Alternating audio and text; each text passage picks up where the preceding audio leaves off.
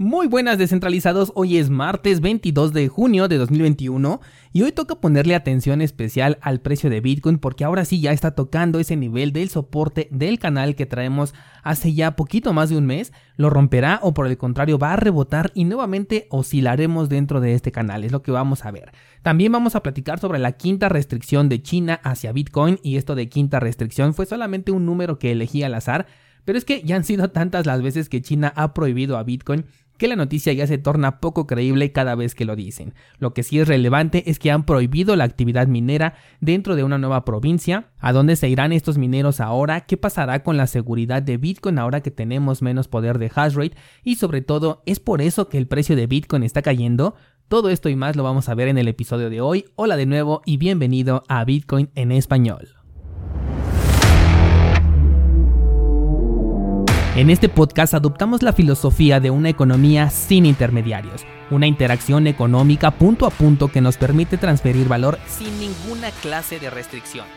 Hemos cambiado las cadenas centralizadas que limitaron nuestra economía durante años por cadenas de bloques que entregan transparencia a nuestra interacción económica. Y todo gracias a Bitcoin.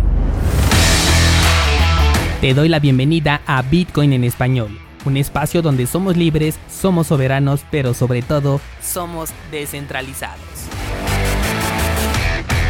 Y es así como damos inicio a la cuarta temporada de este podcast después de tres años de compartir ya información relacionada al sector cripto con todos ustedes. Vamos por mucho más. Les agradezco infinitamente por estar del otro lado escuchando la información que les preparo día con día pero sobre todo por la gran interacción que han tenido conmigo a través sobre todo de Instagram en donde todos los días estamos platicando por mensajes privados, ustedes me comparten no solamente sus dudas, sino también sus opiniones, artículos interesantes, videos, de tal forma que todo lo que expongo en este espacio es una contribución de toda la comunidad de descentralizados que hemos creado y ese es el verdadero valor de este proyecto que inició por allá en 2018. Recuerda que en esta temporada todos los miércoles voy a hablar sobre un proyecto cripto en especial para que nos vayamos empapando más de todas estas novedades de este sector, sobre todo en temporada alcista en donde muchos deciden sacar su proyecto cripto con obvias razones, Así que pendientes todos los miércoles comentarios sobre diferentes proyectos semana a semana. Esto es completamente aparte de los microanálisis que publico de lunes a viernes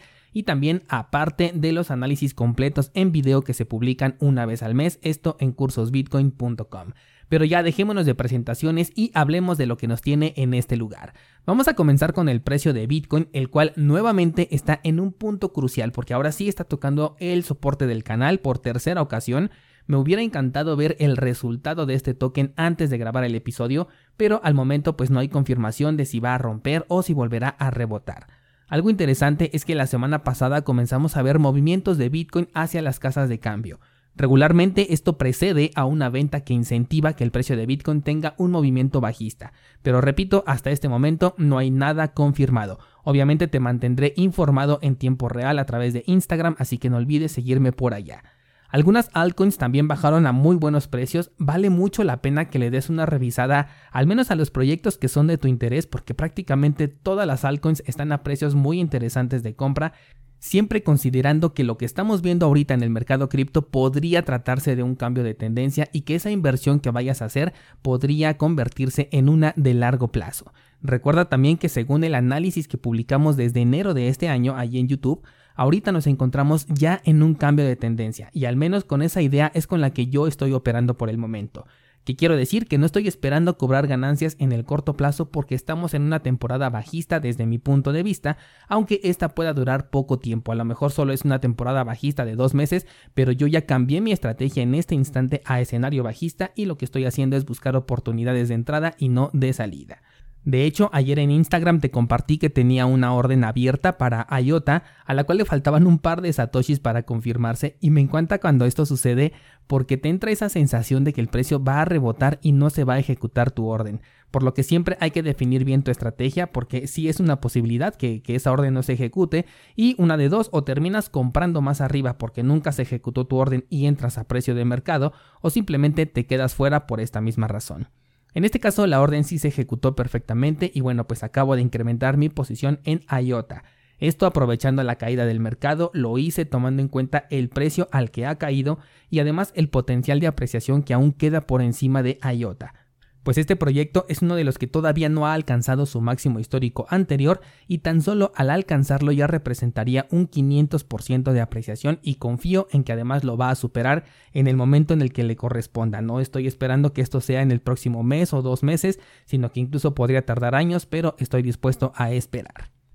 Vámonos ahora sí con las noticias y tenemos que platicar por supuesto sobre la nota más relevante de este fin de semana, que es la prohibición de China, no solamente hacia la minería de Bitcoin, sino a Bitcoin como protocolo. Y es que este fin de semana una provincia de China prohibió la actividad de minería Bitcoin debido a la gran demanda eléctrica que representa. O al menos ese fue el argumento que dieron porque de esto ya hemos hablado en muchas ocasiones. Con esto ya serían tres provincias de China en las que la actividad minera está restringida. También el Banco Central de China habló con las principales instituciones bancarias y también con los procesadores de pago, ya sabes que allá pagan mucho con los celulares, para que dejaran de interactuar con actividades relacionadas con las criptomonedas, actividades del tipo intercambio, liquidación, pagos, cualquier cosa que tenga que ver con criptomonedas y que pudiera ser un puente con el dinero fiat. Algunos piensan que por esta razón el precio de Bitcoin se está desplomando, pero la verdad es que esto es más positivo que negativo. ¿Por qué? Porque ayuda a que las personas de este país utilicen a Bitcoin de manera nativa, ya que los esfuerzos de China por prohibir este puente de fiat a cripto incentiva a que las personas comiencen a utilizar Bitcoin sin fiat.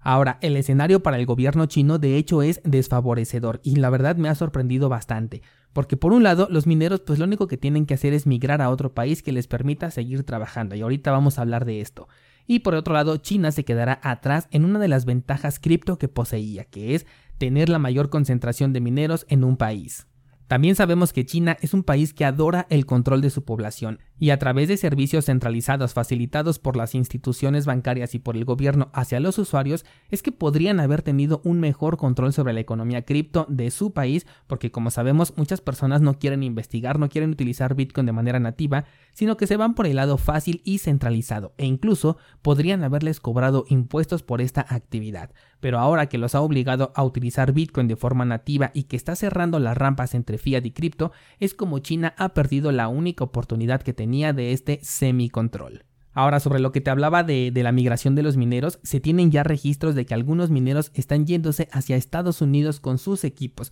lo cual también debe de ser un duro golpe para China, pues recordemos que contra Estados Unidos están en una guerra comercial, y esto de haberle entregado en bandeja de plata a los mineros me parece increíble viniendo de un país como China. Por ahí algunos descentralizados me preguntaban si no tendrán los chinos información que nosotros no tengamos y por eso quieren deshacerse de los mineros.